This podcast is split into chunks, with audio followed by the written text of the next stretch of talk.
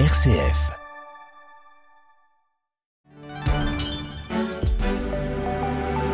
Vous êtes sur RCF, il est 13h.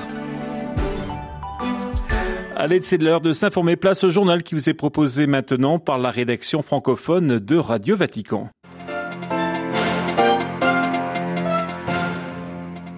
L'Assemblée plénière des évêques de France vient de s'ouvrir à Lourdes. Un premier jour écuménique. Les travaux sont inaugurés par une messe en rite gréco-catholique ukrainien.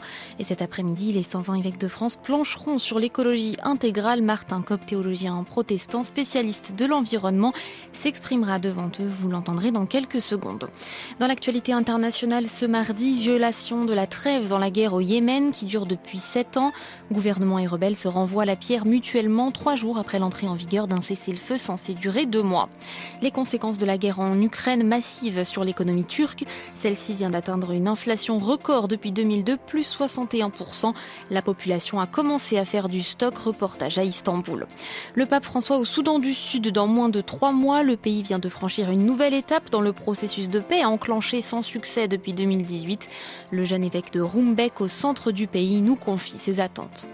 Radio Vatican, le journal Delphine Allaire.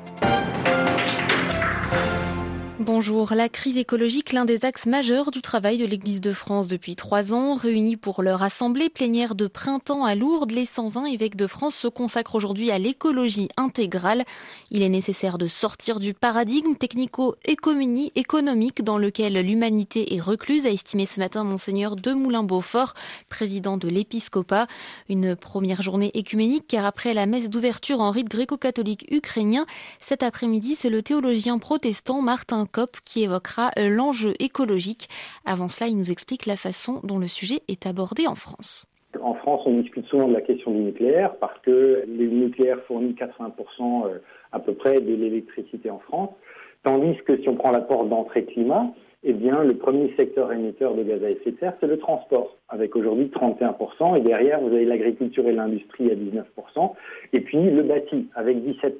Donc, si on prenait les choses en bon ordre, la première question qui devrait être posée, c'est comment est-ce que on sort de modes de transport euh, centrés sur la voiture, bien souvent la voiture individuelle, encore avec des moteurs thermiques, etc. Euh, comment est-ce qu'on fait pour euh, sortir de ça d'une manière qui est socialement juste? Donc ça, ça serait une première question. mais ensuite, on pourrait effectivement discuter comment est-ce qu'on fait une grande transition agricole ambitieuse, moins de mécanique, moins d'industrialisation. Comment est-ce qu'on demande à l'industrie que l'on relocalise bien sûr, mais aussi de vivre entre guillemets sa révolution verte. Et puis comment est-ce que dans le bâti, on fait des rénovations à marche forcée, parce que là on a pris du retard dans notre pays, et euh, qui bénéficient d'abord aux plus précaires. Trop peu souvent, on met en avant le fait que euh, eh l'écologie peut aller avec le social et qu'il peut y avoir quelque chose de l'ordre d'une écologie populaire. Des propos recueillis par Claire Riobé. La lutte contre les abus sera également au cœur de l'Assemblée plénière des évêques de France, six mois après la publication du rapport de la SIAZ. Et en Suisse voisine, l'épiscopat helvète aussi franchit une nouvelle étape annoncée hier en conférence de presse. Une équipe d'historiens aura accès aux archives secrètes épiscopales afin de faire la lumière euh, sur les abus dans l'Église commis les dernières décennies. La trêve reste fragile au Yémen, annoncé samedi après des négociations sous l'égide des Nations Unies. Un cessez-le-feu de deux mois est entré en vigueur au premier jour du mois du Ramadan. Une trêve renouvelable qui laisse entrevoir un réel espoir, mais déjà mise en danger par des violations dont les deux parties, gouvernement et rebelles outils, se rejettent la responsabilité. Jean-Charles Pouzzolou. Après plus de sept ans de guerre ayant fait plonger le Yémen dans une profonde crise humanitaire, la trêve entrée en vigueur samedi est porteuse d'espoir, mais en moins de trois jours, plusieurs violations font planer l'incertitude sur la tenue du cessez-le-feu. Si le gouvernement yéménite accuse les rebelles d'avoir procédé à des tirs d'artillerie et des attaques de drones, les rebelles outils de leur côté dénoncent des violations orchestrées par les forces gouvernementales. La trêve du ramadan arrachée par les Nations Unies prévoit la cessation de toutes les offensives militaires, aériennes, terrestres et maritimes. Elle peut aussi être renouvelée avec l'accord des belligérants. En trois jours, elle a déjà permis à deux pétroliers d'entrer au port d'Odeida sous contrôle des Houthis et en trois mois, ce sont les deux premiers à pouvoir acheminer du pétrole au Yémen. Ces autres devraient suivre dans les prochains jours. La trêve prévoit aussi la reprise des vols commerciaux vers la capitale, Sanaa. Ils avaient été suspendus en 2016. Pour l'ONU, le pays arrive à un moment charnière qui peut accorder un répit aux Yéménites. Les deux précédentes trêves de 2016 et 2018 n'avaient pas été respectées. Jean-Charles Puzolou. L'Ukraine toujours en une de l'actualité. Cet après-midi, le président Zelensky doit délivrer un discours devant l'ONU après le massacre de Boutcha. De nouvelles sanctions contre la Russie sont discutées en ce moment. La présidente de la Commission européenne et le chef de la diplomatie de l'UE devraient aussi se rendre à Kiev cette semaine pour rencontrer le président ukrainien. Et pendant ce temps, les expulsions de diplomates russes en Europe s'accélèrent après la France et l'Allemagne autour du Danemark et de l'Italie d'annoncer ce matin le renvoi de respectivement 15 et 30 diplomates raison de sécurité nationale.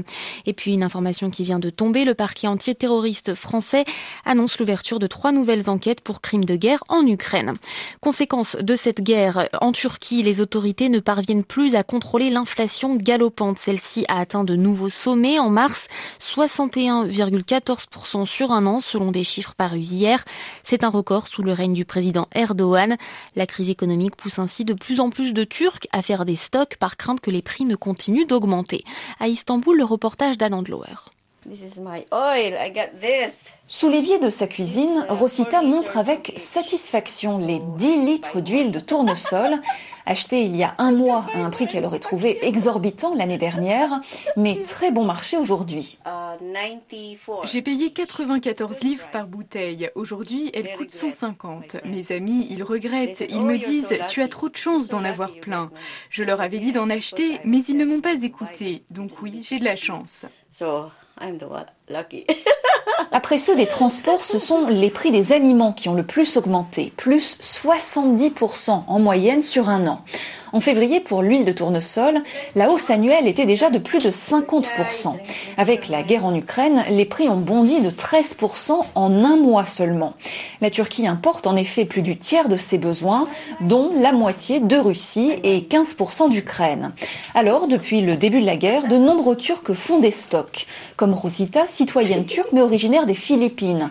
Quand elle ne stocke pas pour diminuer ses dépenses, Rosita consomme moins. Par exemple, j'achète du riz mais seulement en petite quantité, pas comme avant.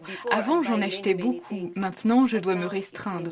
Rosita a aussi renoncé à certains produits devenus hors de prix, comme l'huile d'olive. À Istanbul, un endroit pour Radio Vatican. Au Soudan du Sud, le laborieux processus de pacification a franchi une étape dimanche à Djouba. Les dirigeants ennemis se sont engagés sur une disposition militaire clé de l'accord de paix de 2018. Mais les Sud-Soudanais attendent de voir si ces engagements se concrétiseront. Des habitants qui recevront en juillet prochain, dans trois mois, la visite du pape François. Le souverain pontife s'y rendra après une étape en RDC voisine. Monseigneur Christian Carla Sarré est le jeune évêque de Rumbek. Il nous explique ce qu'il attend de la venue du pape.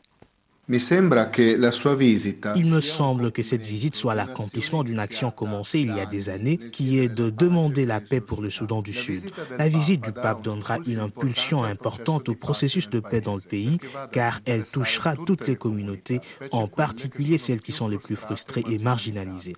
Sa visite sera également un grand encouragement pour l'Église locale, afin qu'elle puisse réellement être un agent de réconciliation et de paix grâce aux nombreuses œuvres déjà présentes de l'évangélisation, mais aussi de la promotion humaine qui doit promouvoir l'homme tout entier. Au Soudan du Sud, l'Église travaille de manière transversale aux côtés de la population, dans l'évangélisation, dans l'éducation, dans la formation intégrale des personnes, dans le traitement des traumatismes pour le pardon et la réconciliation, dans la formation des consciences qui est une perception correcte de la justice et qui soit également capable de travailler pour la paix dans des contextes qui peuvent être violents ou divisés, en donnant également de l'espoir à travers de nombreuses activités et projets qui rendent la vie plus digne. Des propos recueillis par Federico Piana de la rédaction italienne de Radio Vatican. Nous en parlions ce matin, le plus grand massacre de l'histoire contemporaine du Mali aurait été perpétré la semaine dernière. De premières ONG, dont Human Rights Watch, évoquent plus de 300 civils qui auraient péri au centre du pays, à Moura. En Terre Sainte, les chefs des églises de Jérusalem condamnent la violence aveugle ayant touché divers lieux de la région ces deux dernières semaines. Ce week-end, le patriarcat latin de Jérusalem s'est dit préoccupé par cette augmentation des tensions les principales fêtes des trois religions abrahamiques, le Ramadan, Pessa et Pâques.